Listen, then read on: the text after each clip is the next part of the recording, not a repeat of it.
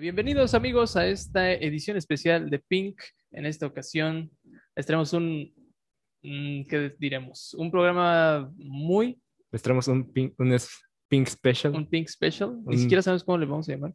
Tuvimos la oportunidad de entrevistar a, Gui- a Guille, a Guille Vizcaíno. Guille Vizcaíno. ¿Quién De- es Guille Vizcaíno? Deberían saberlo. Es el escritor del juego de Aztec por lienzo, creadores de Mulaka. Este va a estar más editado que otros, va, va a tener clips de Mulaka seguramente allá. Vamos a, va, va a estar editado, van a tener con qué ver. Este es un episodio que recomendamos ver y escuchar. Más que nada es el primer episodio de ojalá muchas entrevistas que se vayan dando. No sabemos cómo le vamos a poner. Puede ser que sean especiales Pink, puede ser difuntos talks. Pero el punto es de que va a ser un paralelo a Pink Sports. Sí, claro. Esperemos con mucha más calidad y mucho más contenido. Pink Sport va en curva ascendente. de- Esperamos que les disfrute mucho. Fue una entrevista bastante interesante. Estamos bastante contentos. Sí. La verdad creo que la entretuvimos más de lo que esperábamos. Sí.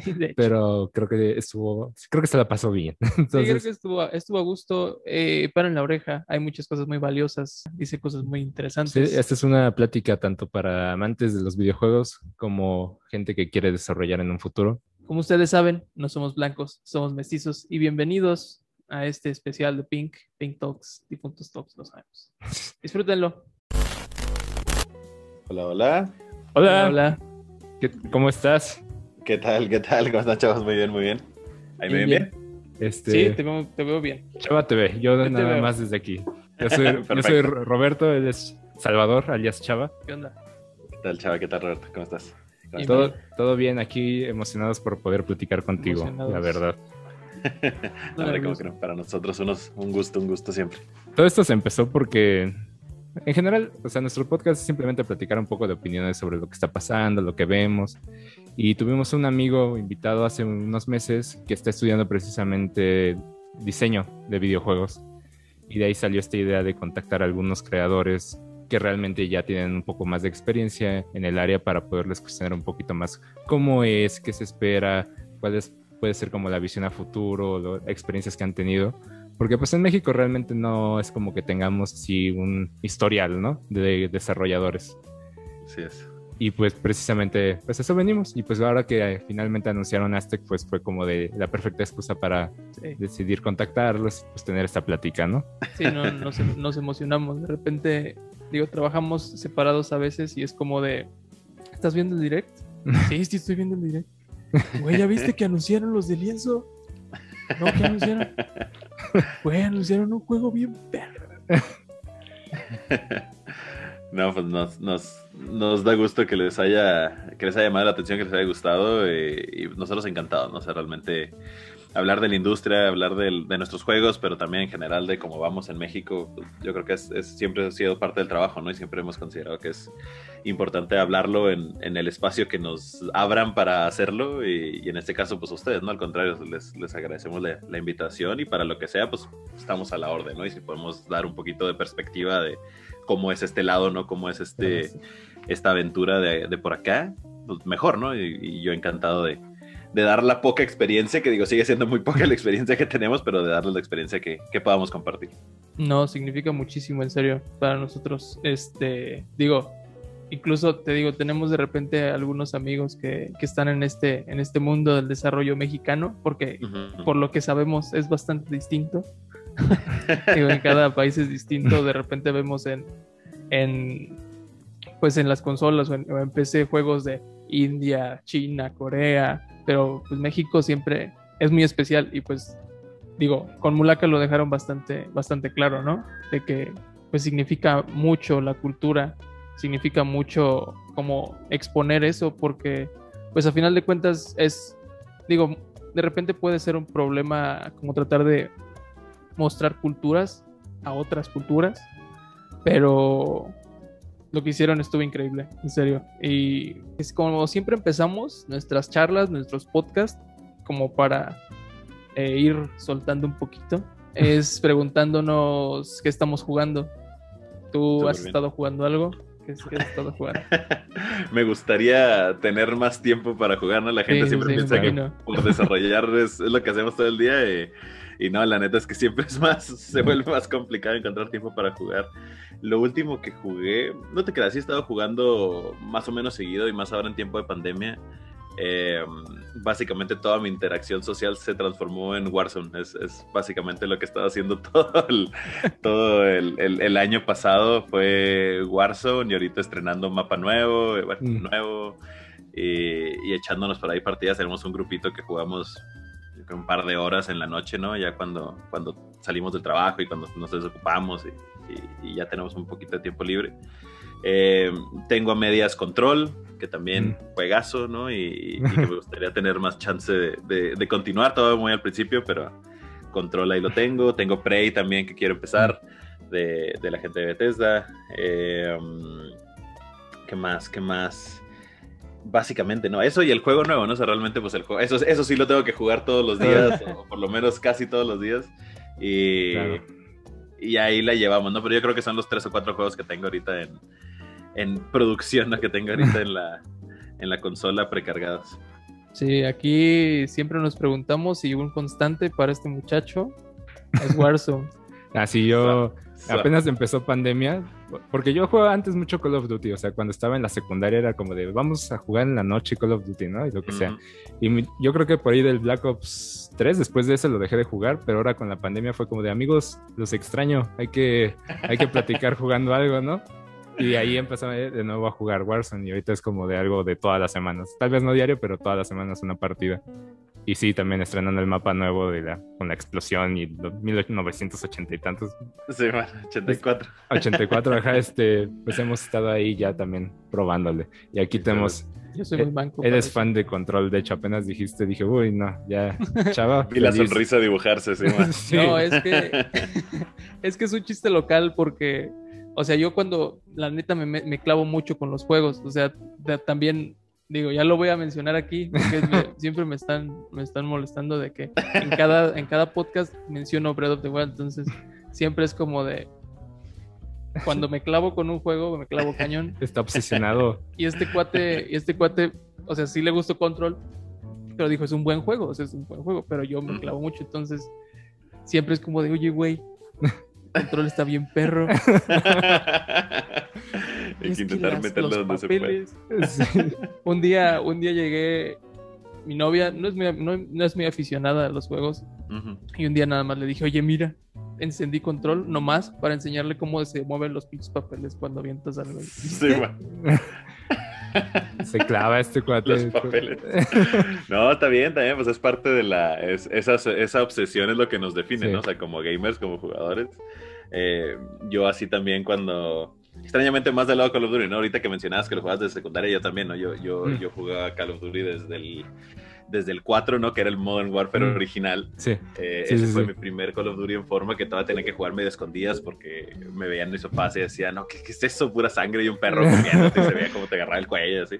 Sí. Eh, y de ahí a, en adelante, ¿no? Y era tanto mi obsesión que yo creo, yo, yo terminé de aprender bien inglés porque jugaba con, con gente que habla inglés de verdad, ¿no? O sea, claro, claro. no el inglés que te enseñan en la escuela, pero el inglés de la, de la guasa, ¿no? De la raza, de el que no entiendes ni madre y eventualmente vas agarrando la onda y vas conociendo y vas entendiendo.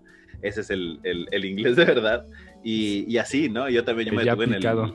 Exactamente, yo me detuve en el Modern Warfare 3 eh, y creo que le di como un año de pausa y luego salió el Black Ops 2 y fue donde no manches otra vez, qué chingón, sí. y otra vez lo volví a agarrar y luego se empezaron a ir al espacio y dije, nah, ya, ya estuvo. Sí, y sí, precisamente. Regresó Modern Warfare y entonces ahora sí ya lo agarré en forma. Eh, y fuera de los Call of Duty, que digo, ha sido mi juego toda la vida, Dragon Age también para mí fue, fue lo que es para ti Control, ¿no? Dragon Age Inquisition lo jugué hace bien poquito, lo, lo, lo terminé, yo creo, a principios de este año. Y también, ¿no? O sea, era, era una saga que no sé por qué no tenía en mente, pero que nomás la toqué y dije, no manches, ¿no? O sea, Increíble. ya preparadísimo para lo que sea que vaya a ser el, el, el, nuevo. ¿no? Que está trabajando BioWare. Mm, y, -huh. y, ya listo para echarme todos los DLCs que no jugué del Inquisition para estar preparado, ¿no? El día que salga. Um, y claro. también, ¿no? Y así también de repente le, jalaba gente que no, venga, venga, cágale, mira, ve cómo funcionan las, las mecánicas claro. de, del equipo, ¿no? Completo y cómo puedes cambiar de uno a otro. Y no hay un modo así como más eh, eh, pausado, ¿no? Como si fuera isométrico y puedes ir dando mm. órdenes. O sea, táctica, obsesión mal, ¿no? Pero obsesión que nos define como gamers. Sí, siento sí. que es parte de como llegar con tu amigo y molestarlo hasta que juega. O, o por sí, lo menos que lo veas. Como, Oye, checa esto, te lo recomiendo. Sí, y pues es un poquito lo que queremos hacer también aquí platicando Y ahorita que estábamos mencionando justo la pandemia, una de las intrigas que nosotros queríamos platicar era eso, de que cómo Lienzo este, vivió pues, el 2020, ¿no? Y lo que sigue todavía hasta la fecha, cómo se adaptaron a esta, a esta sana distancia, ¿no? Eh, pues a la fuerza, ¿no? No nos quedó de, no nos quedó de otra. Claro. Em, es bien interesante, es, muy interesante, y no nomás con nosotros, digo, en general, toda la industria, y no nomás de juegos, la industria en general.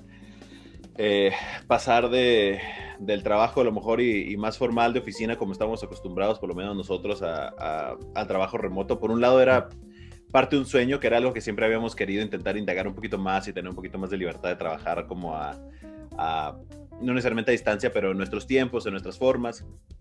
Eh, entonces el, hecho de que llegara la pandemia y lo forzara, pues bueno, fue en parte ese pequeño positivo, eh, pero con el gran, gran negativo de que básicamente todos los sistemas de comunicación que tienes pues, se rompen, ¿no? Y entonces tienes que empezar a trabajar para ver cómo volver a conectarlos.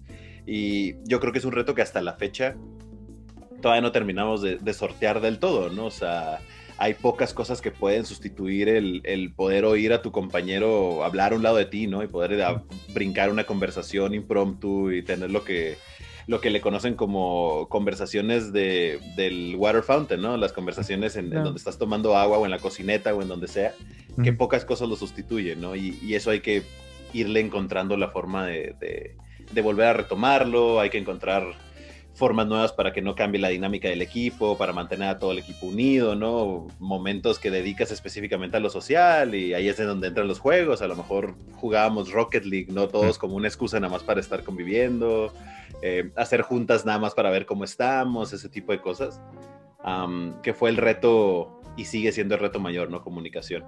En cuanto a ya algo un poquito más elevado, más profesional, la forma en la que nosotros lo hemos analizado es, es, la siguiente, ¿no? O sea, creemos que ya de aquí para adelante el, cambió mucho el paradigma en cuanto a cómo evaluamos o cómo, cómo le damos un valor a, al trabajo de cada quien, ¿no? O sea, cómo evaluamos a cada uno de nuestros trabajadores, donde previo a la pandemia la métrica era tiempo, ¿no? Y, como en una empresa maquilera común y corriente, tú llegas en la mañana y pones tu, tu huellita y te marcan tu entrada, eh, y ojalá que ocho horas y media o nueve horas y media después pones tu huellita y ya saliste, ¿no? Y la métrica es eso, es el tiempo que duraste sentado frente a tu computadora.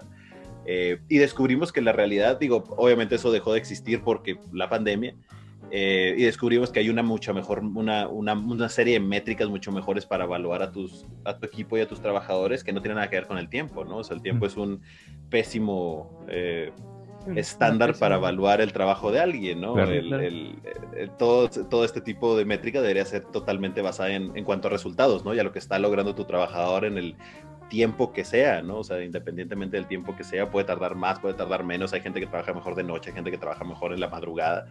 Eh, ya tomando todo eso en cuenta y, evolucionándolo a algo que funcionara en la pandemia, lo aprendimos y lo empezamos a manejar, ¿no? Y ese yo creo que es el, el principal, eh, la principal enseñanza que nos deja el COVID. Em, y fuera de eso, pues bueno, saber sortear el, la comunicación, ¿no? Comunicación sigue siendo súper clave. Y obviamente también la apertura que hay, nosotros como lo vemos es, tenemos esta idea como de, fronteras, ¿no? Fronteras políticas o de, básicamente fronteras políticas que existen en todos lados y que definen mucho de la manera en la que trabajamos. Pero en el mundo digital no existen fronteras, ¿no? Y entonces se nos abrió de repente el panorama a, darnos cuenta que podemos trabajar con quien sea, ¿no? Y que quien sea puede trabajar con nosotros. Y entonces empezamos a hacer colaboraciones muy interesantes en donde hoy en día, por ejemplo, tenemos a nuestro director de audio que está en Ecuador y que trabaja desde Quito. Ah, yo colaboré en lo personal con un escritor en Los Ángeles, ¿no? Trabajando en Estados Unidos. Hemos tenido gente que ha entrado y salido de diferentes lugares de, Europa, de Latinoamérica, donde antes quizá hubiéramos enfocado todas esas búsquedas para perfiles a lo local, ¿no? Y a lo mejor lo hubiéramos buscado en Chihuahua o en México y, y hoy en día ya no creemos que sea necesario, ¿no? Y para llegar a esa a ese realization, ¿no? para llegar a ese punto, la pandemia nos ayudó mucho, ¿no? Nos ayudó a ver que, que hay una serie de oportunidades que se nos abren, yendo hacia afuera, ¿no? De lo que teníamos contemplado, que, que, buscando nada más en lo, en lo local, ¿no? O en lo regional. Sí, pues la verdad, creo que lo están manejando como de la mejor manera, o sea, ampliar sus fronteras, ¿no? Al final del día. Y justo esa era una de las preguntas que yo tenía aquí escritas, de que cómo ha cambiado lienzo de Mulaka para acá, ¿no? Para Aztec. Y es como, pues por lo menos a mí me da gusto escuchar que se están ampliando de todos lados, ¿no? O sea, que no están solo limitados a, a su zona, sino que esta pandemia y todos estos movimientos les están permitiendo alcanzar talento en otros lugares, ¿no? Y pues obviamente mejorando. No, y qué, y, qué, y qué sorprendente, ¿no? Porque, digo, hemos visto tantos retrasos en desarrollos a través de, esta pandemia. Ahorita, 2021, va a ser el año de los retrasos, ¿no? Y pues ustedes llegan y, y pues muestran algo así tan, tan cañón y pues nosotros sí nos quedamos así como, órale, o sea, eh, le han encontrado la vuelta y han, y han, modernizado bastante como esos procesos y como dices, o sea, tan solo darse cuenta de qué es lo que no está funcionando es como el primer paso para, para realmente avanzar y, y cambiarlo, ¿no? O sea, tratar de mejorarlo, de mejorarlo como tal. Y, Identificar el problema, ¿no? Siempre es el, el primer paso. Exacto, sí. y digo, bueno, yéndonos un poquito hacia, digo, siempre está como esta, estas cuestiones eh, como temporales, por decirlo así. Ahorita estuvo la cuestión de la pandemia, tuvimos este problema de que no podíamos salir, no nos podíamos comunicar personalmente, pero pues siempre también México, digo, es un, eh, lo vamos como país, ¿no? Nosotros siempre como esta, estandarte en todos los sentidos, es como de, ah, México pues es lo más chingón pero al mismo tiempo tiene sus limitantes, ¿no? Entonces, o sea, tiene como, tiene, por ejemplo, en la cuestión del desarrollo de videojuegos, tienen estos problemas de que está algo verde, ¿no? Está, está en pañales, podríamos decir, porque vemos, vemos de repente desarrolladores ahorita que sacaron Neon City Riders, que sacaron, pues ustedes, Mulaka, que sacaron, creo que Pato Box también. Mm. Eh, o sea, desarrolladores que pues realmente se han rifado y que sí dices, oye, son juegos muy chingones juegos, o sea, obviamente indies a final de cuentas, pero que no son tan indies, ¿sabes? O sea, si pones ese mismo, esa misma cantidad de esfuerzo eh, de huevos, como decimos aquí, eh, para meter, para hacer un, un Pato Box, para hacer un, un Neon City Riders, para hacer un Aztec, realmente tienes todo, todo, todo el, el, todas las ganas para sacar un juego mucho más potente. Y más o menos por ahí quisiera preguntarte en cuanto a desarrolladores mexicanos, en cuanto a, las limitantes que tiene nuestro país, cuáles son como las, sí, los mayores obstáculos que ustedes se han, se han topado. Eh, esa es una muy, muy buena pregunta y es una pregunta muy compleja, ¿no? El, las limitantes y la evolución que hemos tenido como industria en México, digo, una industria que también ha tenido muchas facetas, ¿no? Digo, recordemos que México ya estaba metido en el desarrollo de videojuegos incluso desde los noventas y ya ha tenido sus altas y sus bajas y pasamos por una época dorada a finales de los noventas y luego desaparecimos del mapa a principios de los 2000 y luego empezaron a llegar todos los juegos del Chavo y todos los juegos de lucha libre y todo lo que empezó a hacer este Slang en su momento en Guadalajara y, luego de repente tuvimos otro valle que el único pico que fue Kerbal, ¿no? Básicamente por ahí a principios de, la década pasada eh, con Squad. Y, luego ya empezamos lo que por lo menos yo de, manera muy eh, egoísta a lo mejor empecé a, denominar como el renacimiento, ¿no? El renacimiento de los juegos en, en, México, que es en donde ya entran todos estos que estás mencionando. Eh, por lo menos los inicios de, todos estos, ¿no? Digo, Lienzo se, fundó en el 2012, eh, la gente obviamente que venía saliendo y que todavía está por ahí de Chivalba, de Slang, de demás, todavía son estudios que empezaron a formarse a finales de la, a principios, perdón, de la década pasada y empezaron a salir todos esos proyectos, o empezaron a gestarse todos estos proyectos que mencionan, ¿no? Y les mandamos un saludo enorme a, la gente de, Bromio, a la gente de, de Mecha Studios, a la gente de Sichel que están trabajando también, a la gente de en Guadalajara One Simple Game, a, la gente de Chivalba, a la gente de, Navegante que tienen un juegazo en, sus manos con, con, Greek, ¿no? Con Greek que tiene ya de Publisher Team 17. O sea, una serie de proyectos que, que por eso denominamos como renacimiento, ¿no? O sea, creemos que estamos en esa, exactamente, o sea, son, son juegos muy chingones de equipos muy chingones que le han sabido meter y que han sabido agarrarle la onda a todo esto. El principal problema que yo le veía previo a, esta última ola, ¿no? De juegos que empiezan a salir y que todavía está en, creo yo, en, en, crecimiento, ¿no? Todavía está la pendiente ascendente el problema que existía antes de es que nos veíamos como competencia, ¿no? O sea, nos veíamos todos como si fuéramos, este, entre tiburones nos queríamos agarrar y nos queríamos comer y, ojalá que al otro vato le vaya mal para que yo pueda resaltar, ¿no? Y la realidad de las cosas es que era lo más alejado de la, de la verdad, ¿no? O sea, quitar esa mentalidad de cangrejo y, quitar esa mentalidad de, de, hostilidad y de agresividad nos ayudó a empezar a formar una comunidad de desarrollo, ¿no? Que por más que, como dices, ¿no? Está en pañales, yo ya la clasifico un, pasito adelante, ¿no? Ya está en su infancia, ya no estamos tan, tan en pañales, pero sí seguimos estando eh, aprendiendo a caminar. Eh, y ese primer paso que nos ayudó a aprender a caminar fue la creación de esta comunidad, ¿no? Donde ya tanto nosotros, Lienzo, como los Bromios, como los Mecastudios, como todos estos estudios que mencionaba, ya estamos comunicados, ¿no? Ya estamos en contacto, ya tenemos nuestros grupos, ya tenemos nuestros, nuestras pláticas comunes en donde se, digo, obviamente se hace una amistad y se hace eh, relaciones interpersonales, pero se hace un intercambio de, de, contactos, se hace un intercambio de conocimientos, se comparte experiencia, ya no nos queremos quedar con la oportunidad y nada más abrazarla a nosotros y ya se la pelaron todos. la idea es, y siempre ha sido, por lo menos estos últimos 5 o 6 años, compartir todo eso, ¿no? Y si yo tengo el contacto de la gente de Microsoft, por decirte algo, pues oye, ¿sabes qué? Vato, tu juego está muy chingón y puede que, que, tenga un buen espacio aquí y es un, un, producto perfecto para el tipo de programa que están manejando. Jálate, ¿no? Y nosotros te contactamos o con la gente de Nintendo, con la gente de Sony. Eh, son, son mentalidades que parecen como muy o sea, como muy obvias, ¿no? En este punto, pero que en su momento no lo eran tanto y que una vez que hubo ese cambio empezó a crecer poquito a poquito sigue haciendo mucha falta que haya más, ¿no? O sea, somos quizá una decena, una docena, por ahí de 20, a lo mejor estudios que están haciendo proyectos un poquito más formales, proyectos que han encontrado una forma y que ya tienen un poquito más de experiencia o que tienen un poquito más de, de calidad.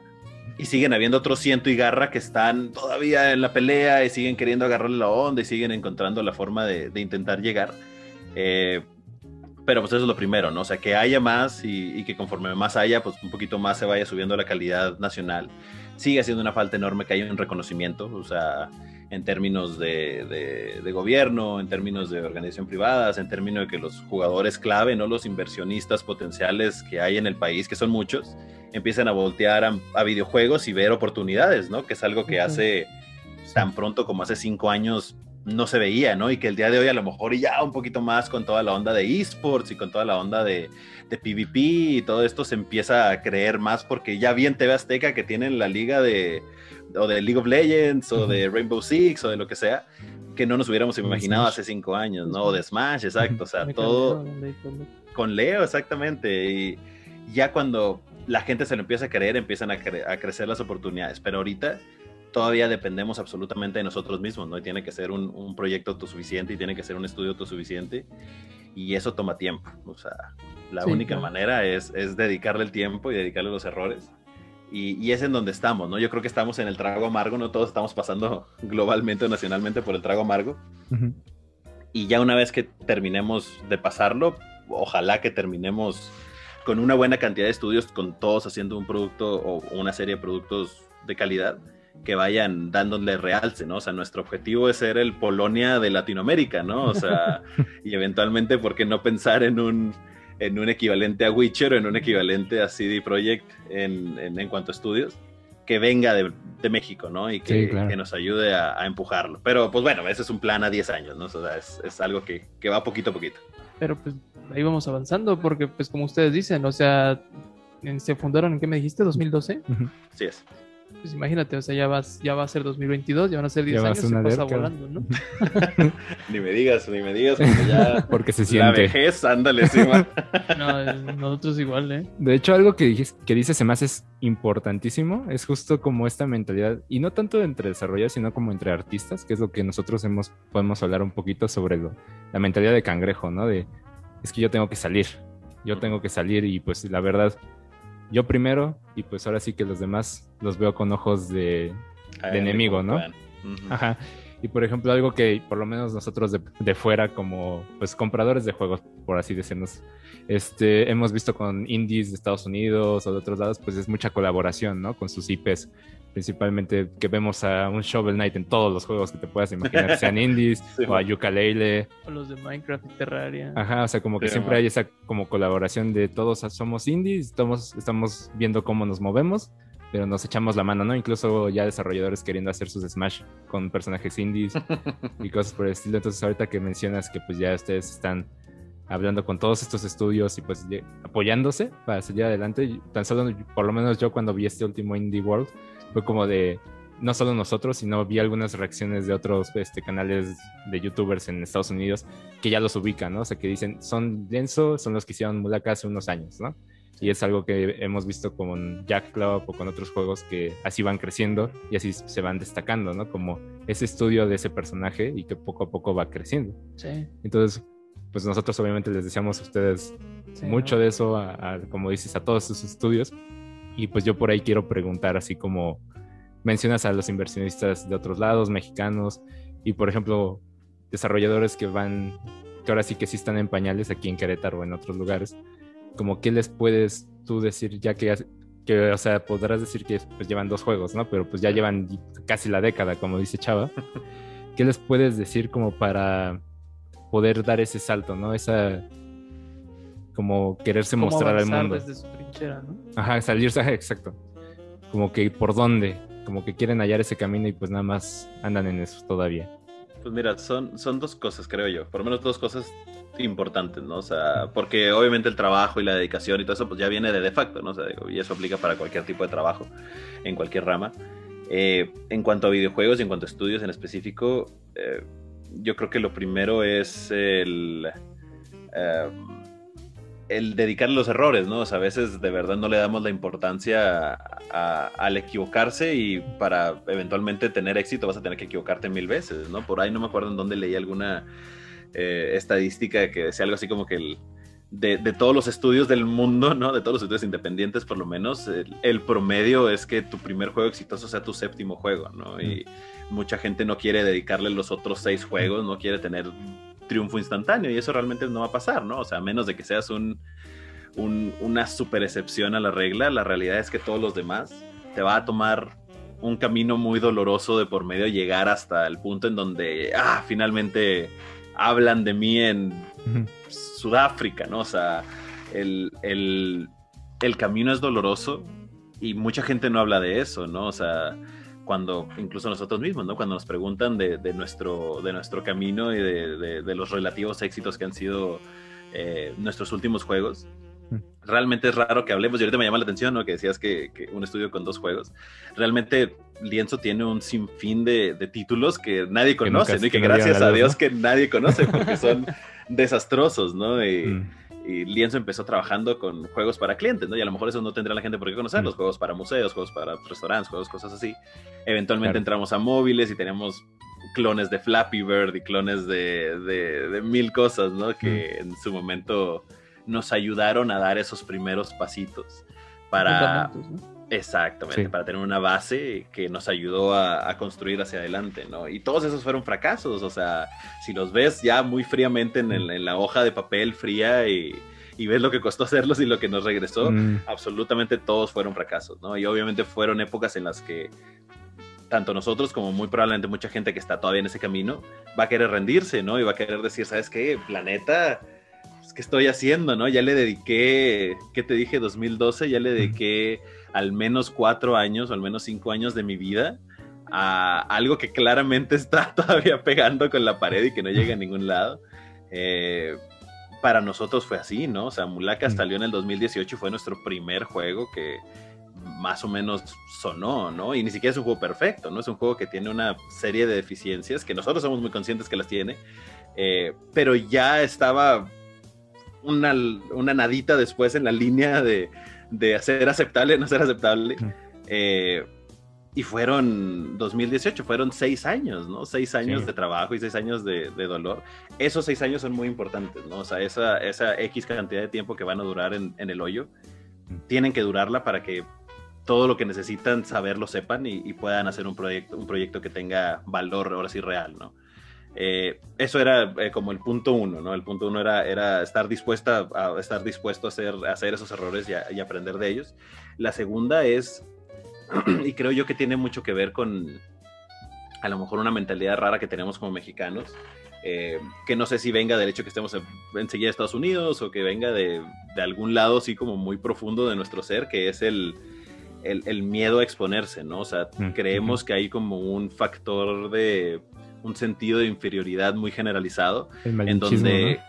Eh, y, ni siquiera tanto malinchismo porque no, no necesariamente es algo que nos, que nos hagamos o que pensemos de nosotros mismos, es más como un miedo al, al, exponerse, donde cuando empezamos, por ejemplo, con Hunters, con, con nuestro juego previo Mulaka, nos preguntaban, bueno, y es que cómo llegaron a las consolas, ¿no? O sea, cómo, cómo lograron poner un juego en, en, Xbox, en Play. Y increíblemente, ¿no? O sea, y eso llegó para sorpresa de nosotros también, fue tan fácil como mandar un correo, ¿no? Hmm. Y, y, literalmente fue, oiga, señor Microsoft, tengo este juego y, y pues nos gustaría ponerlo en consolas. Y a las dos semanas teníamos DevKits, o sea, muchas veces el freno que nos ponemos viene de nosotros mismos, ¿no? Y viene del, no, pues es que mi producto es chiquito y está feíto y la neta, no, no, no tiene caso, ¿no? Que voy a andar hablando con, con inversionistas o con publishers o con Microsoft o con quien sea, ¿no? Y la realidad es que no es cierto, ¿no? O sea, ese, ese freno, esa mentalidad hay que quitársela, ¿no? Ese complejo de inferioridad hay que quitárselo.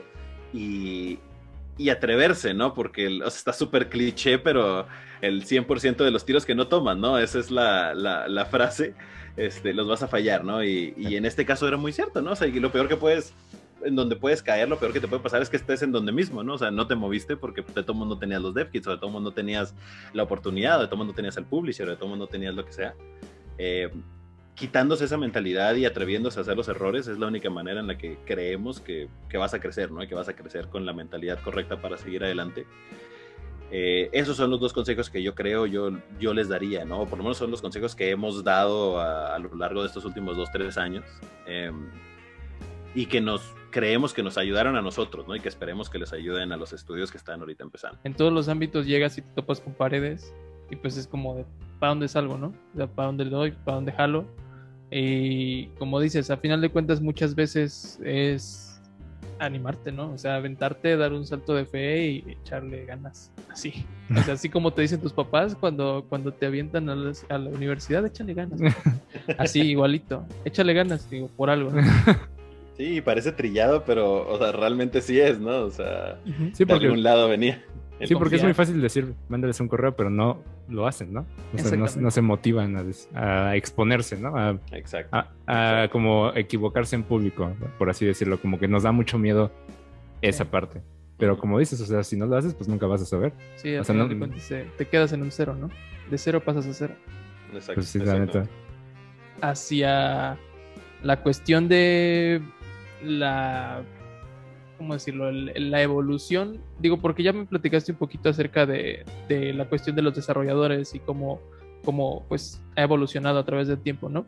Pero también quisiera preguntarte cuál es tu, sentir, a final de cuentas, y cómo se sienten ahí en, lienzo acerca de el crecimiento que ha, habido a través del tiempo en estos últimos años, porque digo, yo lo he notado, que tú me dijeras, de la audiencia mexicana específicamente, en, de compradores, de, de medios, porque también, o sea, nosotros de repente dijimos, oye, es, es pandemia, queremos hacer algo, vamos a hacer una especie de podcast, vamos a platicar, aunque no nos vea nadie, vamos a platicar, funcionó, digo, después ya funcionó como terapia, ¿no?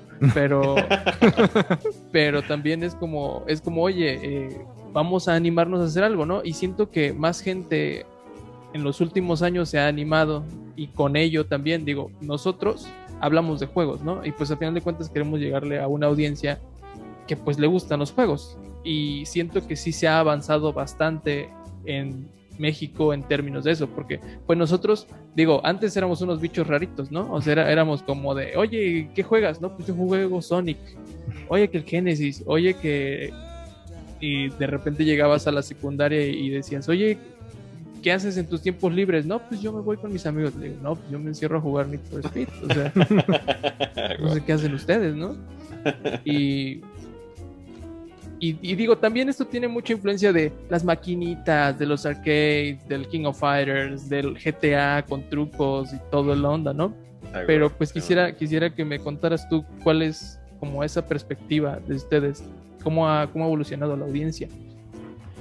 Eh, también está, está interesante, ¿no? Porque siempre hemos tenido. México ha sido un país bien interesante en cuanto a, ah, en general entretenimiento digital, pero específicamente videojuegos porque siempre ha sido un mercado súper activo, ¿no? O sea, parece que no, pero incluso como dices, ¿no? En secundaria, por ahí echabas la mirada y encontrabas a dos que tres que, que eh, reta de Kino y sabían perfectamente a qué te referías, ¿no? O sea, el México, México desde hace ya varios años tiene, si no me equivoco, y creo que ya probablemente se haya movido, éramos el, el, doceavo lugar en cuanto a consumo de videojuegos, ¿no? O sea, es un país que consume muchísimo, muchísimos videojuegos. Y éramos, siempre nos estamos peleando con Brasil en, en, Latinoamérica, ¿no? Para ser el, el, mayor consumidor de videojuegos de, de la región. Eh, porque obviamente pues, Estados Unidos es como su propio mundo, ¿no? su liga, otra, otra, liga, sí, man en Latinoamérica por lo menos siempre hemos sido de los que más consumen, ¿no? Y, y eh, por lo menos a principios de la década pasada o durante la década pasada, eso nunca se terminó de traducir a, primero juegos independientes y segundo a juegos independientes mexicanos, ¿no? Que era todavía así como otro subsegmento. Em, el, problema creemos nosotros, ¿no? O, la realidad más bien, porque no es per se un problema, ¿no? Es, es una situación. Eh, que creemos nosotros que existe en México es que en México, digo, el, ingreso per cápita nos sigue dando en la madre en cuanto a qué tantos juegos tengo acceso, ¿no? Y a lo mejor sí. si tengo, tengo, tengo acceso a una librería y de esa librería la verdad es que yo voy a jugar, nada más me alcanza para jugar una, dos o tres cosas al año, ¿no? Y si nada más tengo esas elecciones, o si nada más tengo el dinero para comprarme esos tres juegos, pues voy a agarrarme mi Call of Duty, mi FIFA y por ahí algún tercero que toque, ¿no? Que me haya llamado la atención y y no digo que sea un problema, digo, es un problema económico en otro, si ya lo pasamos al macro, pero en cuanto a videojuegos, pues no, es, simplemente una realidad con la que lidias, ¿no? Y, donde no tienes mucha injerencia ni mucha herramienta para, para realmente competir conforme han pasado los años ha cambiado un poquito, se ha tenido un poquito más de fe y obviamente ha habido un resurgimiento de los juegos independientes a raíz de que los motores de juegos se hicieron muchísimo más fáciles de agarrar y de integrar y de conocer y de, aprender, específicamente Unity y Unreal. y, a partir de que esto pasa y empieza a haber un boom de juegos independientes desde los Super Meat Boys, ¿no? En la época del, Xbox Live Arcade, ah, hasta la fecha, pues ha habido un cambio muy radical en, el, en, el, en la mentalidad a lo mejor de los jugadores, ¿no? Y como con todo, fue una mentalidad que cambió primero en Estados Unidos y luego cinco o seis años después empezó a, replicarse en México, ¿no? Eh, y ahorita estamos en ese punto, ¿no? Ahorita estamos en ese punto donde la gente ya se empieza a acercar un poquito más a lo independiente, a lo mejor como una droga getaway, ¿no? Agarra Rocket League y es como, ah, este mundo independiente es interesante, ¿no? O agarran Hellblade, ¿no? Que digo, ya ahorita pues los compró Microsoft, pero en su momento todavía Senua solía ser independiente, ¿no? Un independiente muy triple A, pero independiente a fin de cuentas. Eh, Cophead, obviamente, este, que es un juegazo también y que sigue estando dentro de ese mismo gremio. Uh, Limbo, Inside, Tacoma, todos estos juegos que... Hollow Knight, exacto, que son juegazos, ¿no? Y que empiezan a decirle a la gente, oye, mira, ¿no? O sea, voltear para acá tiene su, interés y tiene sus gemitas. Eh, y entonces esa es la gente que nos empezamos a, agarrar nosotros, ¿no? Y en estos últimos años hemos visto ese crecimiento, no hemos visto ese interés. En México ha sido lento, pero ha, mejorado, ¿no? O sea, increíblemente del principio, por ejemplo, de Mulaka, ¿no? Que son obviamente las métricas que más fácilmente puedo yo analizar.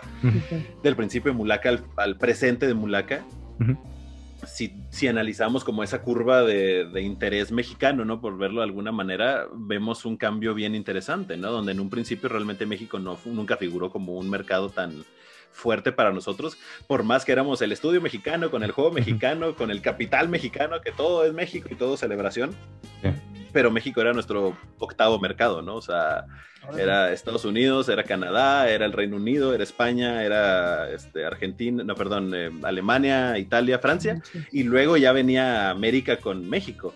Y, y, era algo que era bien extraño para nosotros, ¿no? Porque nosotros hubiéramos asumido con la cantidad de movimiento y con la cantidad de entrevistas y con la cantidad de interés que iba a estar mucho más arriba. Y conforme fue pasando el tiempo, entonces ahora sí ya como que despertó, ¿no? Se estaba dormido México y empezó a despertar y ya fue creciendo y fue agarrando más lugares, ¿no? Y ahorita es probablemente creo que nuestro segundo mercado. Ah, qué bueno. Eh, entonces, y, muy padre, pero fue, fue como el, el choque inicial de, pues, ¿cómo, no? O sea, sí, sí, ¿cómo es posible? ¿Cómo, y, pasa?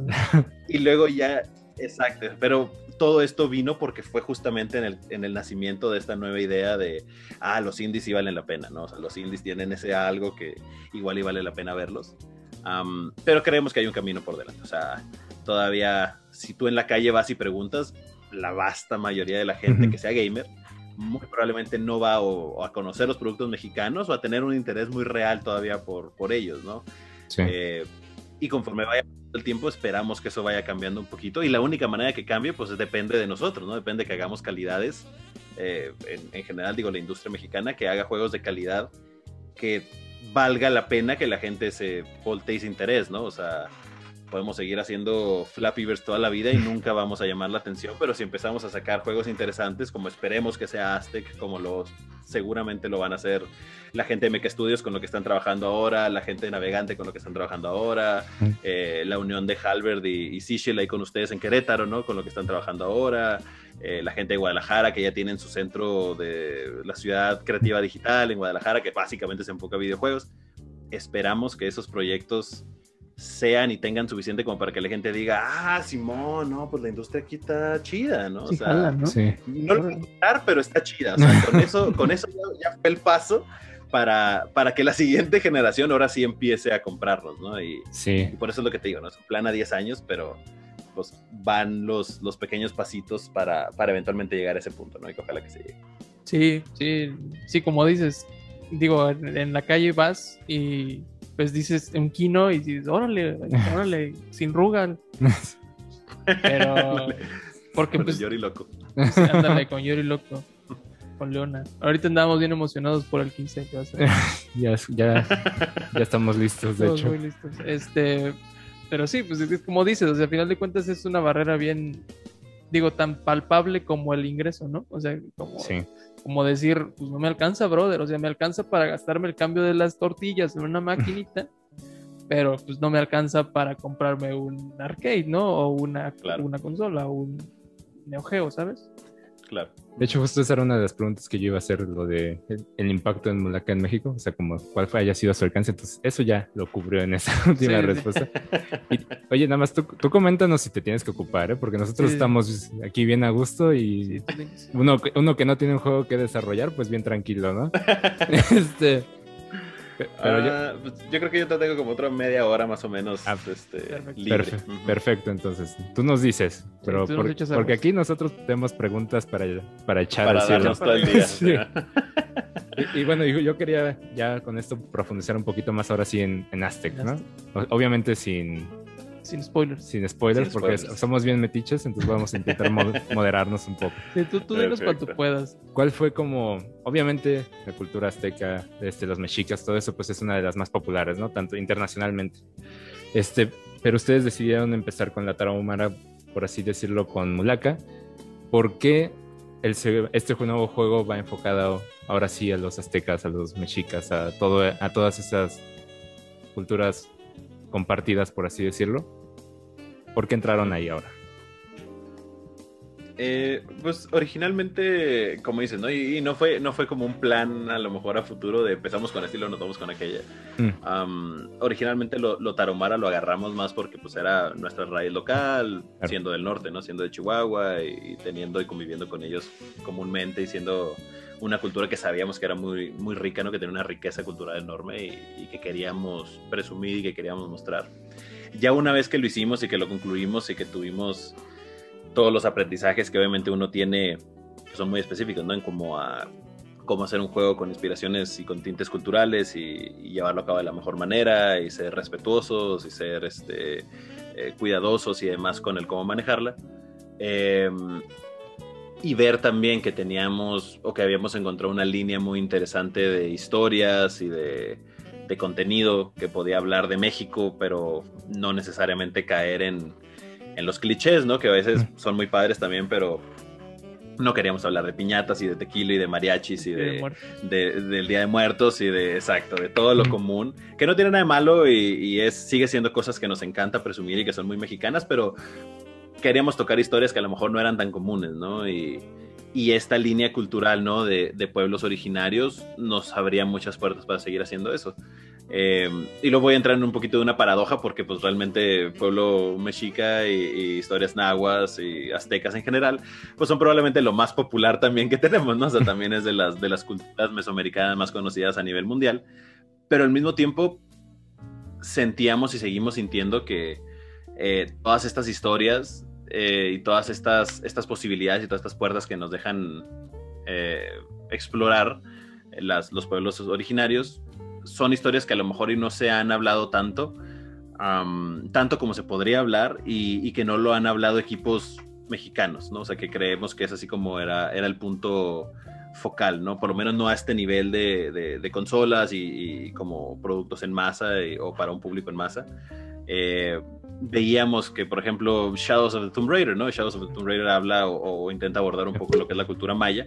Eh, y creíamos que era necesario que también existiera gente que lo hiciera desde adentro, ¿no? Y, después de haber tenido la experiencia con Lotaro Mara en Mulaka, pensamos que la evolución más natural hubiera sido brincar a, Mesoamérica, ¿no? Que originalmente el plan original era que fuera Mesoamérica completo, queríamos agarrar eh, todo como una sola amalgama de cosas y ya conforme fuimos investigando y fuimos rebotando y fuimos viéndolo con antropólogos y expertos, se puede volver un poquito complicado y, un poquito insensible el, generalizarlo, ¿no? Entonces, eh, había que enfocarlo a, una sola para poder mantener el nivel de respeto que queríamos y la decisión se terminó haciendo por, por la cultura azteca como en, eh, a manera general, ¿no? O sea, los pueblos de los, los relatos del pueblo mexica.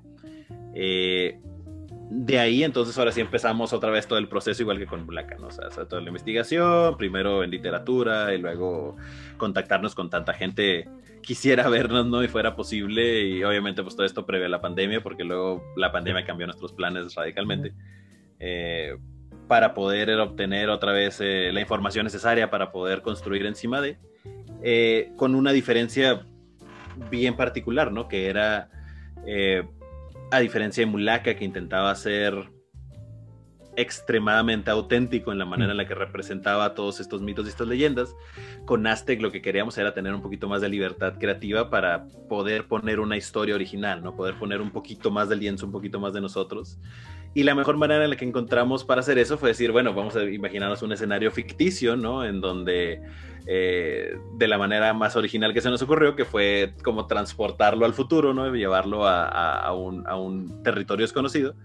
Eh, podemos seguir usando toda esta base, ¿no? Asumir que toda esta base histórica y, cultural sigue en pie, pero transportándola nos permite decir, bueno, agarramos de inspiración todo esto, pero le ponemos todo este saborcito de lienzo que, esperamos que le dé un, sabor distinto, ¿no? Que lo vuelva un poquito más libre en cuanto a todo lo que podemos narrar y tocar y contar, eh, pero que siga diciendo y siga narrando y siga basándose en toda la investigación que ya se realizó, ¿no? Entonces es como una mezcla, ¿no? En esa balanza mulaca-aste que está un poquito más balanceado el, contenido cultural y, la inspiración pero también el, contenido ficticio y original que le podemos meter, ¿no? Y que con Mulaka no podíamos, ¿no? Porque ya estamos restringidos en el... No había forma de poner nada nuestro, ¿no? Nada eh, en cuanto a contenido histórico y narrativo, nada original. y en cambio con Aztec es, es el centro, no es el corazón, es el núcleo, eh, esta historia original que, nos tocó escribir a Alexa y a mí. Alexa es mi, mi coescritora.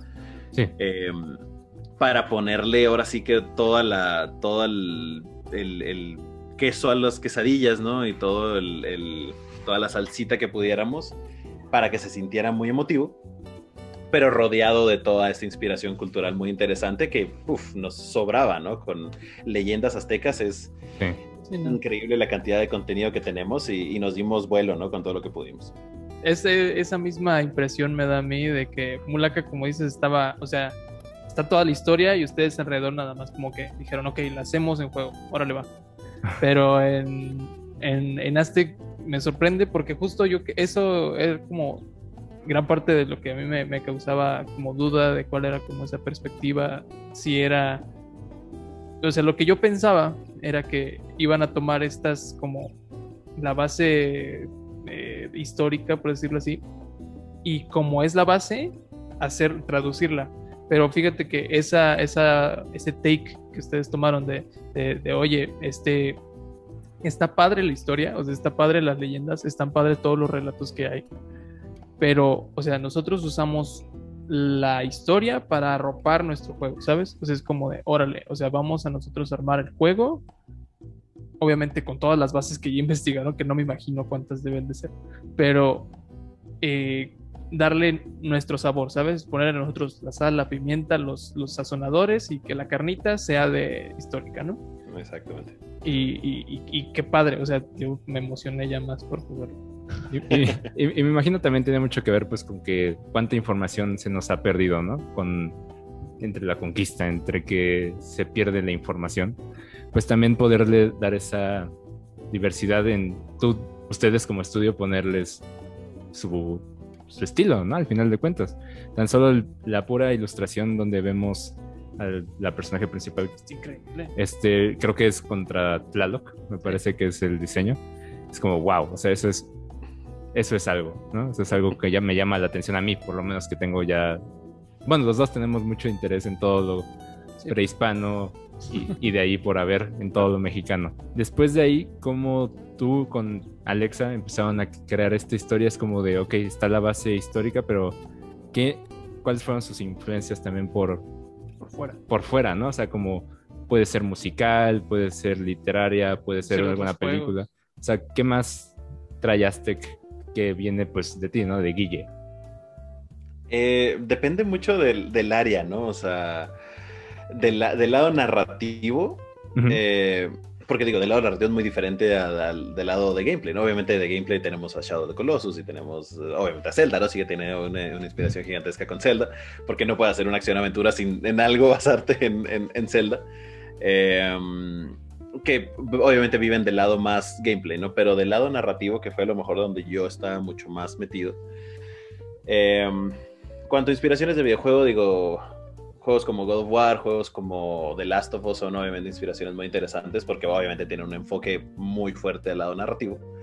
Eh, pero realmente la inspiración no vino tanto de juegos, ¿no? Para, en el caso de Alexa y de mí, cuando estábamos escribiendo la, la, historia del juego, lo que queríamos era que fuera, si ya íbamos a tener este escenario que era muy épico, pero muy difícil de empatizar con, porque poca gente podrá empatizar con pelearse con dioses aztecas, ¿no? Realmente no creemos que es un escenario, esperamos que no sea un escenario que nadie haya tenido que sortear en algún punto, ah. eh, sobre todo cuando estos dioses son gigantescos, ¿no? Sí. Em, sabiendo que probablemente sería difícil lograr em, em, este, empatización, ¿no? De ese lado, eh, lo que decidimos hacer fue crear una historia, ¿no? Como una línea narrativa que fuera muchísimo más personal, ¿no? O sea, algo que, nos, que nos permitiera empatía con, con quien sea, ¿no? Y en ese sentido lo que lo que logramos o lo que, a lo que llegamos fue explorar como esta relación que tiene nuestra personaje principal, Ashley, con, con la gente a su alrededor, ¿no? Particularmente con,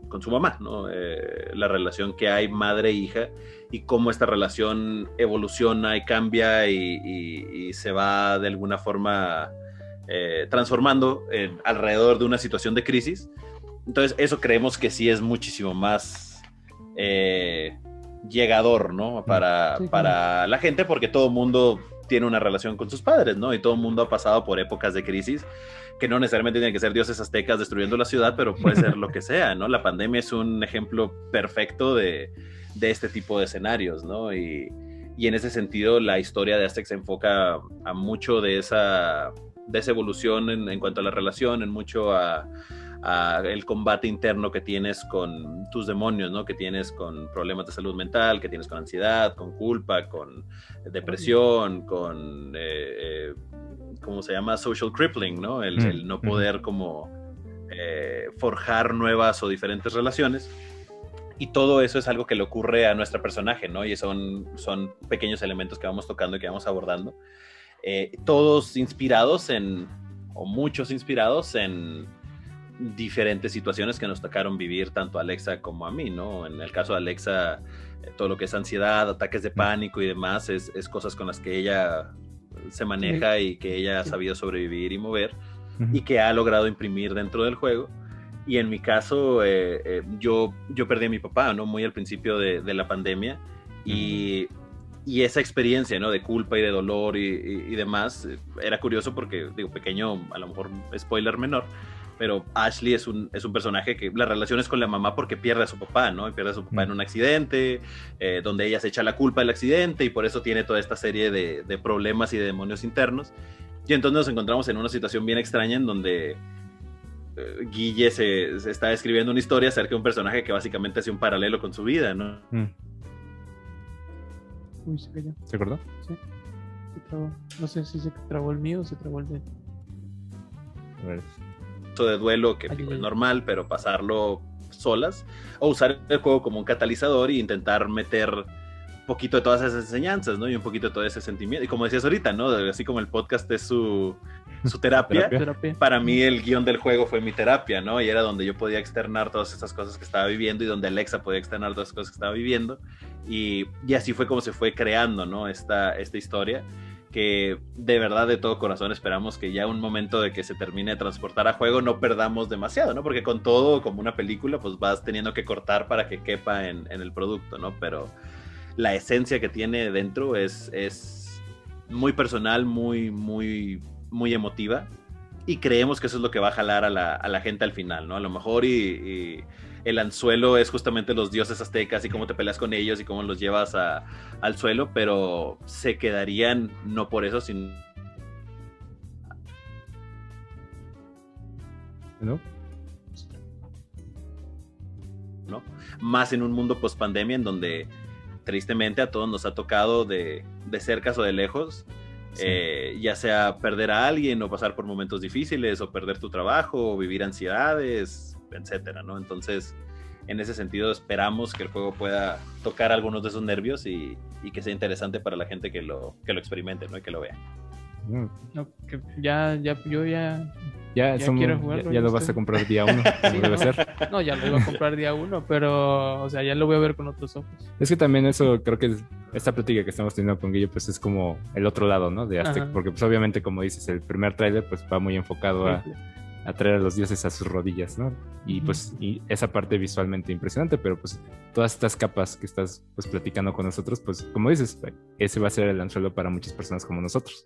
Esa es toda la carnita y, y en serio que, fíjate que sí siento que es muy, muy importante para, para juegos así, o sea, como, como tú dices que tienen este corte de historia, que tienen hacer como el engagement con, con la, con la raza, que sea de, de, oye, quédate por la historia, ¿sabes? O sea, el gameplay está chingón, pero te- ve la historia, está más padre, ¿no? Entonces... Hay, hay mucho. pues, ¿no? Exactamente, hay mucho donde, para donde verlo. Y está como, no sé, a mí se me hace muy, no sé cómo decirlo, como muy padre, muy, o sea, Inspirador. inspirador, esa es la palabra, inspirador como el, el hecho de que es, es, tiene mucho, muy personal, ¿sabes? O sea, es, es como muy personal, es muy de, mira, yo, uno, digo, yo, yo tiendo, digo aquí, pequeño spoiler, no es que te había contado, este, tiendo mucho a cuando tengo problemas así de breakdowns o cosas así, me pongo a escribir cosas, ¿no? Así de, escribo historias o lo que sea. Entonces, es lo mismo, ¿sabes? O sea, eh, como pasar eso a un juego, yo siento que lo vuelve muy auténtico, lo vuelve muy, muy auténtico, lo vuelve como quieres saber qué es lo que pasa y, quieres entender al personaje, quieres hacer ese clic. Y siento que yo ya, ya le entré. ok. Ahorita que lo mencionabas, eh, aprovechando la, la mini pausita, el, el- eso es otra de las cosas que creo que ayuda mucho a definir, sobre todo cuando eres un juego independiente, es bien difícil encontrar el... como el hilo negro, ¿no? O sea, hay, hay Sí. pocas cosas que vas a poder hacer que no se hayan hecho ya mil veces de mil maneras distintas, probablemente de maneras mejores. Eh, pero el apartado narrativo, sobre todo todavía en juegos, ¿no? Siendo un, un arte tan nuevo todavía, eh, creo yo, siempre he creído, al menos eso es lo que siempre hemos dado en, en- en nuestras pláticas acerca de, de como el proceso de creación, es probablemente el lugar en donde juegos independientes se encuentran un poquito más Más flacos. ¿no? de ese factor único, ¿no? O sea, eh, y ni siquiera independientes. Muchas veces juegos como el, el ejemplo que siempre nos gusta dar es The Last of Us, ¿no? O sea, si a The. Last of Us tú le quitas la narrativa, es un juego de tercera persona, eh, shooter de, con mecánicas de cobertura común y corriente, ¿no? y no hace absolutamente Sí, nada que no se haya cosas. visto exactamente, ¿no? Y, y, en ese sentido, si tú juegas un Gears, probablemente tenga mucho mejores mecánicas de cobertura que The Last of Us. Si juegas eh, la mitad de los juegos de, acción-aventura eh, tercera persona, probablemente te entretengan más con un Darksiders, pero si a The Last of Us le vuelves a meter el factor narrativo, entonces se eleva, ¿no? A este nivel en donde yo creo que en general lo tenemos todo, ¿no? Que es un, es un juegazo y obviamente hace cosas del lado gameplay que son muy interesantes también, pero no seríamos nada sin la historia de, de Joel y sin la historia de Ellie, sin, sin todas estas interacciones de personajes que van por donde mismo, ¿no? O sea, estás viviendo un escenario con el que no empatizas, pero esta pequeña relación, ¿no? De, de, un, de un, padre que reencuentra su, su, su fatherhood, ¿no? Su, su, su, padre interno y de su sentido paternal, exactamente, y de una hija que reencuentra eh, a su familia, ¿no? En la manera de un padre en Joel y cómo se va evolucionando esa historia y cómo es, está tremenda, ¿no? O sea, es, es algo con lo que sí puedes empatizar porque todos esos sentimientos sí los traes dentro, ¿no? Y, en ese sentido, eh, sin hacer nada nuevo, sí haces algo nuevo, ¿no? Y, creemos que esa es la magia de la narrativa. Y digo, a lo mejor estoy eh, siendo el escritor, pues obviamente eso es lo que va a decir el güey, ¿no? Pero sí hay una magia bien especial del lado historia, del lado narrativa, que, puede darle a cualquier juego como ese, ese extra, ¿no? Que, que a veces es difícil encontrar específicamente con mecánicas, ¿no? Porque de nuevo, no, ya hay Gravity Rush, ah, Rushes out there, ¿no? Allá afuera que asemejan mucho a algunas de las mecánicas que tenemos. Ya hay un Shadow de Colossus que hace excelente su trabajo de Colossus, entonces eh, estas diferenciadores, pues hay que buscarlos, ¿no? Como, como estudio independiente y, coincidió, digo, a lo mejor no por diseño, pero coincidió que, fue lo que de alguna forma logramos eh, entre Alexa y yo con, la historia para Aztec. Y qué difícil debe de ser realmente cómo hacer esa comunión, ¿no? Porque, o sea, al mismo tiempo, como es importante, como tú dices, la narrativa, o sea, no, no hay juegos de narrativa, ¿no? O sea, hay juegos, no sé, ves un Cuphead y dices, ok, recupera todo eso, ahora le va, pero estás como gameplay, ¿no? Es, es todo gameplay. Pero este tipo de juegos, como tú dices, dan el extra, ¿no? Es, como de, órale, o sea, tenemos un gameplay chingón, o sea, se va a jugar bien, se juega como tiene que ser, tienes todos los jefes, tienes toda la cultura, tienes todo esto. Pero como tú dices, ese empujoncito que, que de repente sí llegan a tener esos indies de, oye, es que, o sea, mi, mi diseñador, mi programador son unos chingones, pero de repente el escritor quizá no es tanto, ¿sabes? O quizá le falló eh, un o, no el enfoque, ¿no? Exactamente, exactamente, como es, es, es el punto. O sea, qué difícil debe ser con ustedes como desarrolladores encontrar esa comunión, ese, ese equilibrio de saber pues, cuánto de cada cosa, ¿no? Claro, sí, sí, sí, definitivo. Es, es, es el caso Miyamoto y Mario, ¿no? O sea, donde Mario pues es un juego básicamente enfocado a gameplay 100, 100, 100%, ¿no? Y la historia es nada más una excusa de, uh, se nos fue la princesa otra vez, otra castillo.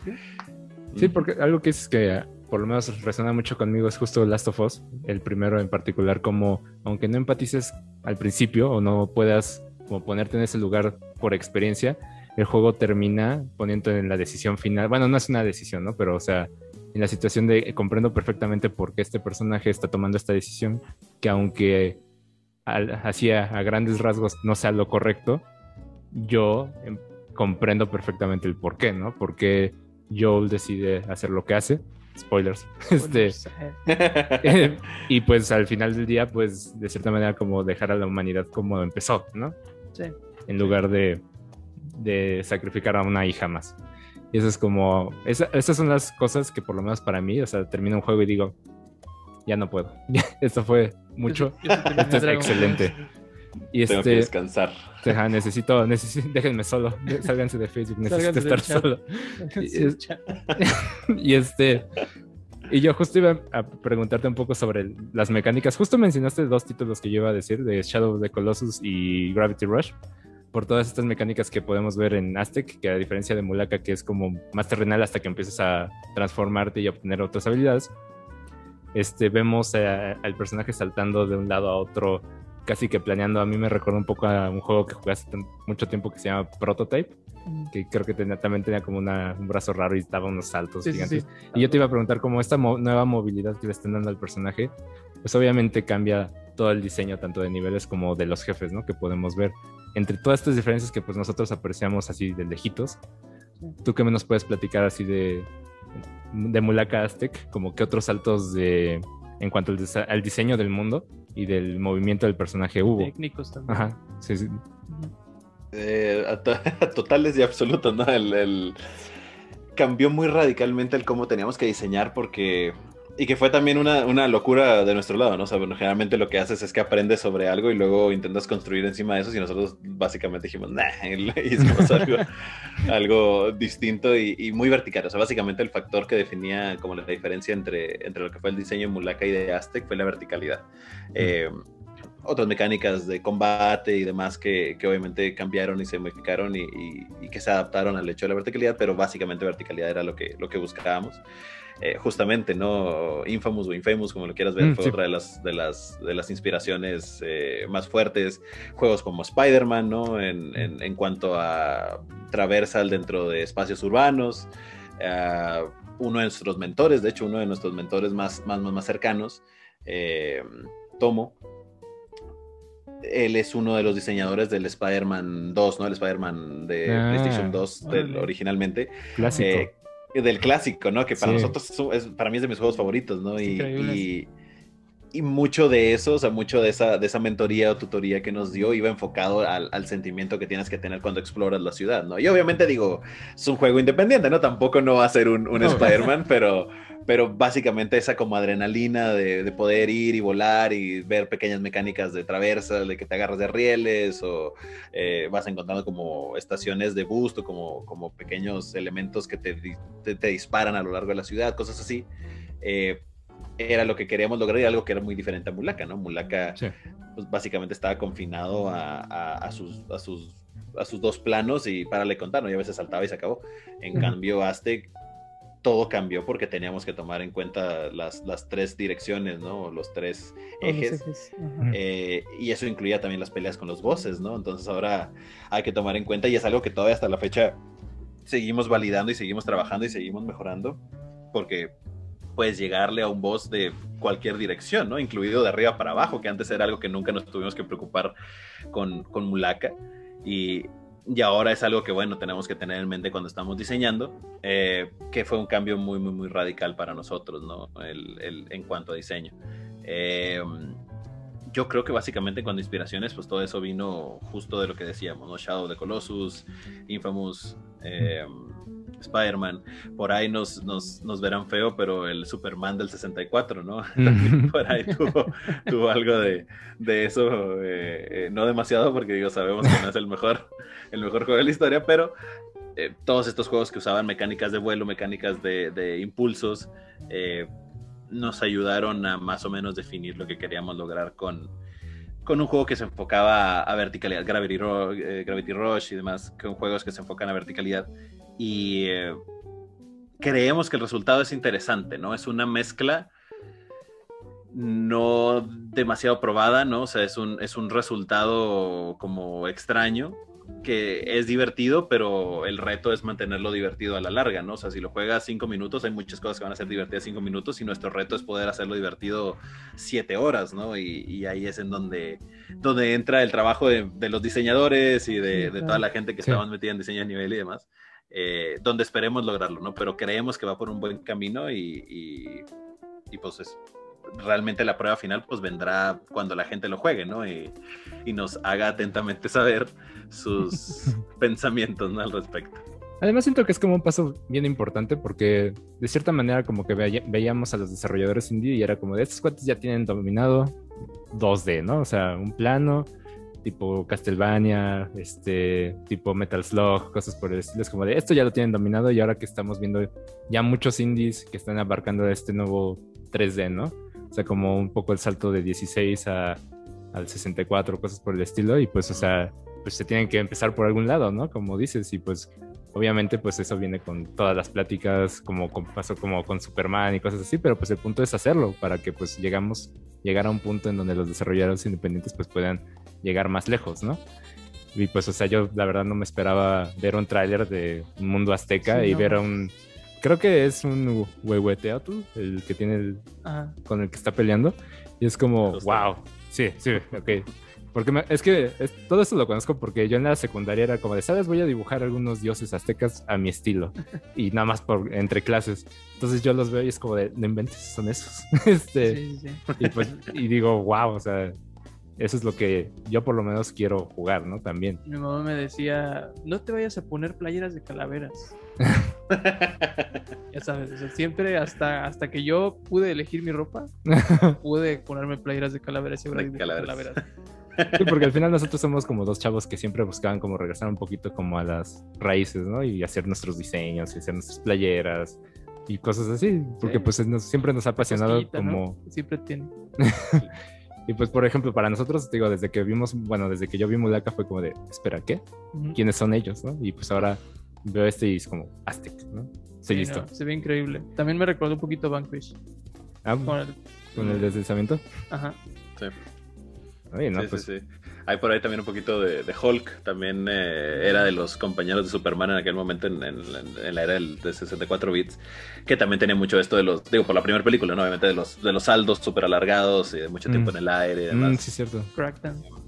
Crackdown, exactamente. Eh, que agarramos mucho, mucho de, de inspiración, un poquito de, de Tony Hawk. eh, con la onda de los, de los rieles y, y demás. Aunque eso es, es muy, muy ligera la inspiración, pero bueno. Ro- Fue soy de un las skater cosas. frustrado. Son esas cosas que juegas tanto tiempo que se te queda un poco, ¿no? Yo creo. Ujú. Sí, totalmente, totalmente. Digo, a fin de cuentas, pues es que es eso, ¿no? O sea, somos gamers y creemos que nuestra generación, ¿no? Toda la generación de, de finales de los 80s, principios de los 90s, pues básicamente tuvimos las mismas experiencias, ¿no? Todos jugamos con Spider-Man en el Tony Hawk Pro Skater 2, todos jugamos con, eh, obviamente, Ocarina y Mayoras y todos estos juegos de, de la época dorada del 64 bits, todos ubicamos la música de, de Grand Kirkhope, ¿no? De Kirk, eh, Grand Hood en, en, en Banjo Kazooie y, y demás, y todas esas inspiraciones las usamos hoy en día, ¿no? Pues es, Sí. es, es nuestro pool de experiencia que, que traemos y que sabemos que resuenan mucho, ¿no? O sea, sabemos que resuenan mucho con la gente.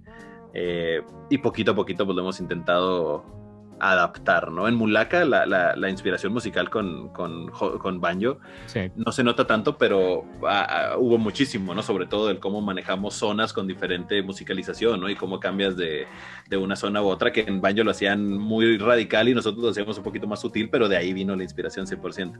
Eh, con Aztec la música cambió totalmente, digo, ya, ya la deberían de haber oído y es una onda mucho más metalera, pero sí, con un poquito de, de instrumento tradicional que, que, pues va por otro lado, ¿no? Pero, pero sí, todo, todo eso viene de pues, las inspiraciones que tuvimos, ¿no? Muchas retro, muchas, muchas retro. Y alguna que otra modernona como Overwatch, por ejemplo, definió un poquito nuestro estilo de arte nuevo. Mm. No a ese nivel, ¿no? Porque no somos un Pixar, pero, pero sí intentando ah, agarrar un estilo de arte estilizado que nos permitiera también manejo de, de- de actuación facial un poquito que no teníamos con Mulaka eh, y que queríamos abordar ahora sí para poder tener eh, tomas de reacción y cosas así de nuestros personajes. Sí, pues para toda Eh, la emoción, ¿no? Que quieres transmitir precisamente. Exactamente, exactamente. Y de lo de música, pues Doom, ¿no? Doom fue Uf. desde el Doom 2016 dijimos, no, Simón, metalero, chingón. Eh, y, y es como, como más o menos definimos, ¿no? Y agarramos de ahí, agarramos Ghost, agarramos Haken, agarramos como bandas muy modernas de, de, de, de Sí. Gent, ¿no? Periphery, por ejemplo, Sí, uff. que, que básicamente, ¿no? Son, son esa base que agarramos y, y órale, hay que meterle instrumentos prehispánicos, muchas flautas, muchas voces, muchas percusiones. Y, y es lo que terminó transformándose en el soundtrack del juego, que está increíble, ¿no? O sea, realmente el soundtrack para mí es de lo, de lo que más presumo. Nuestro compositor hizo un trabajazo. Y ¿Para qué nos ojalá- esperamos a hablar metal hasta ahorita, de veras? Yo ya le le hubiera entrado un buen rato. sí, no, eso, eso cuando salga y, y ya tenemos, tenemos pensado ir- irlo sacando poco a poco. eh, sabemos que es de lo que va a gustar, ¿no? Porque Bumpy, nuestro compositor, es de verdad un, un- un genio. Eh, un genio modesto de los que no les gusta hablar mucho, pero lo bueno es que nos tiene a nosotros para explayar y para Para presumir. para presumirlo.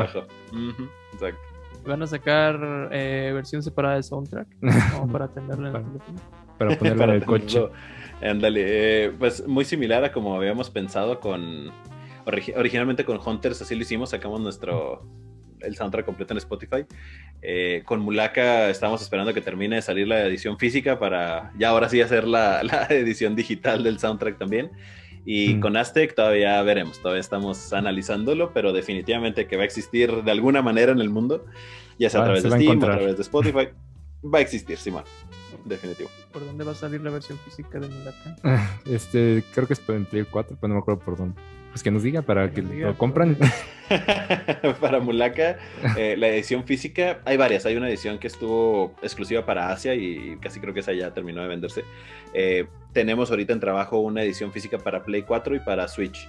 Eh, ambas con edición regular, que es básicamente el, juego con un, par de cosas de coleccionistas, y una versión de coleccionista que trae libro de arte, que trae un libro de una biografía del estudio, este, el soundtrack, eh, una serie de, cosas, monedas y stickers y manuales y fotos y demás que, son un poquito más especiales. Y esas están vendiéndose a, través de nuestro publisher en físico que se llama First Press. First Press Games eh, a través de su tienda digital. Entonces, si buscan First Press Games en Google, les va a salir y, somos de los últimos bundles que estamos por ahí. Pues, ahorita voy a ir. ahorita, lo ahorita lo compramos de nuevo. este, digo, ahorita, ahorita, mientras me estabas platicando un poquito acerca de todos esos procesos en cuanto a la música, en cuanto al desarrollo, la narrativa y todos, nada más ahorita me salió la, duda y la curiosidad. ¿Cómo es más o menos el proceso? Porque, o sea, por ejemplo, tú nos estás contando y toda esa información, o sea, imagino tus colegas eh, pues, igual, o sea, tienen una explosión mental todos, ¿no? O sea, todos tienen sus propias como sus referencias, todos vivieron los juegos de una manera distinta, todos pues les tienen gustos incluso de música distintos, ¿no? A veces. Este, ¿cómo es ese proceso al, momento de, decir, oye, este, vamos a hacer esto con el juego, ¿sabes? Digo a grandes rasgos, porque me imagino que son miles de reuniones, ¿no? Pero, pero sí. no, definitivo, o sea, el proceso digo, tomar en cuenta que absolutamente todo esto que les estoy contando son resultados a los que se llegaron a lo largo de tres años, ¿no? O sea, el, proceso de desarrollo de Aztec se empezó un poquito antes de que sacáramos Mulaka, o sea, a principios del 2018 y hasta la fecha, ¿no? O sea, ya tenemos más de tres años desarrollando, que nunca nos imaginamos que iba a durar tanto, pero bueno, ya tenemos más de tres años.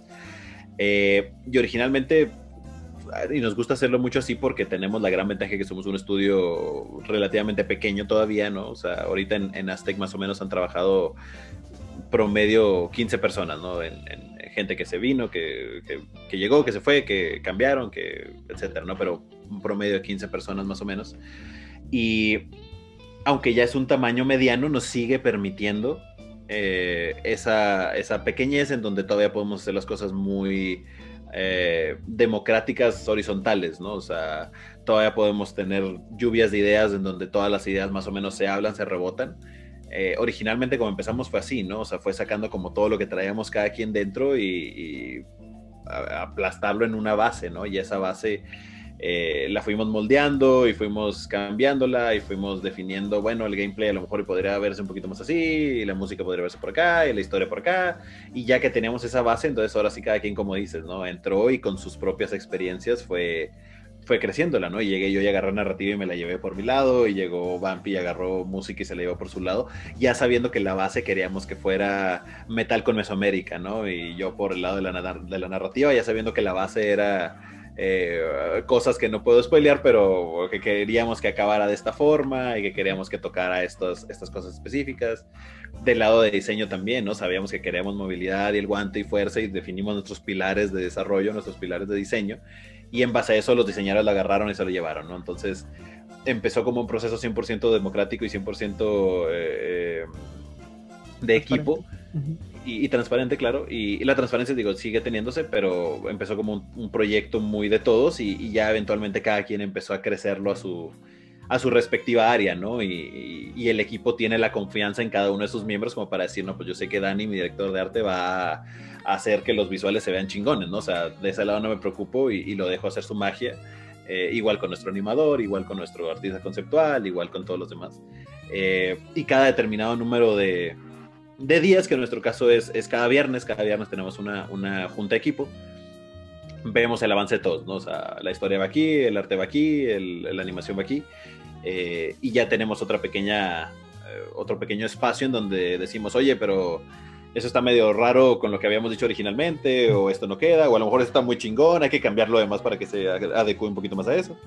Y, esas juntas semanales pues han sido lo que nos ha mantenido estos tres años como en sintonía, ¿no? Para ir a todos en la misma dirección, pero dejando a cada individuo, a cada, a cada departamento definir su magia, ¿no? Digo, pues por eso esa delegación es lo que nos permite que cada aspecto se sienta muy único, ¿no?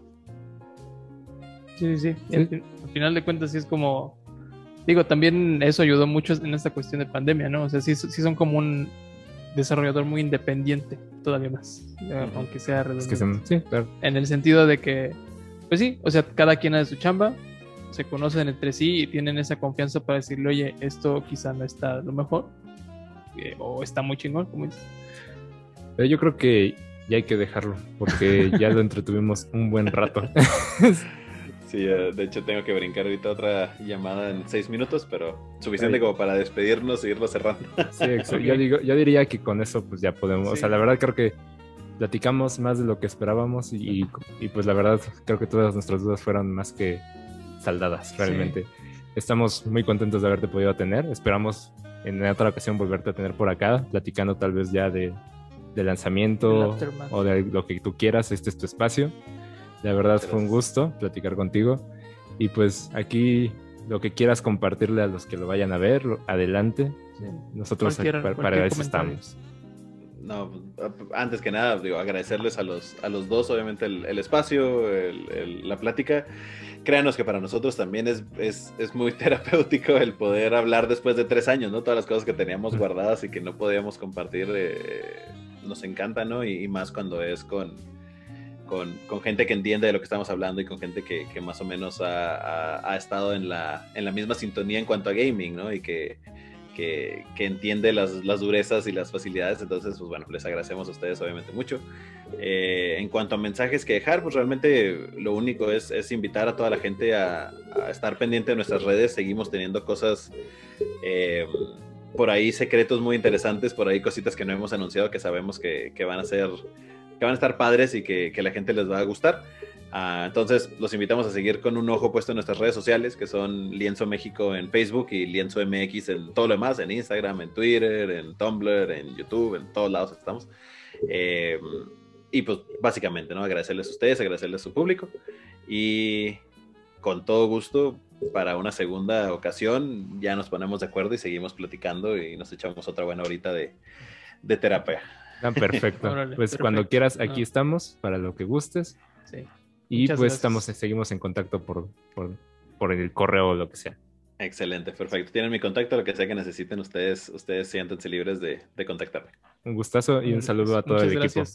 De su parte. Mucho éxito. hasta luego. Un abrazo. Hasta luego. Bye. Bye. Bye. Sale, bye. Bueno, esa fue la entrevista. Espero la hayan disfrutado. Esto es muy importante que la compartan. Es hasta nosotros yo creo que lo vamos a estar compartiendo muchos clips. Vamos a bombardear un chingo. Va, a haber como 15 clips. para que toda la gente lo pueda ver, escuche y esté al tanto de Aztec. Hasta el final él compartió sus redes. Síganlos, manténganse al tanto, únanse a su comunidad en Facebook. Aquí el punto es echarse la mano. Sí, échenos la mano en el sentido de que compartan esta, este contenido, es muy valioso, estuvo muy padre, me encantó. Eh, muchas gracias a Guille de una vez, por si lo ve. Ahí le mandamos el link. sí. Muchas gracias a Guille por estar aquí con nosotros. Significa un mundo. Y, y ojalá podamos jugar Warzone contigo algún día. Y ojalá un día de estos. Pero bueno, ese fue el especial. Eh, Difuntos Talks. No sé, este, gracias por verlo. Sea que se llame. Gracias por verlo. Sale bye. Sale bye.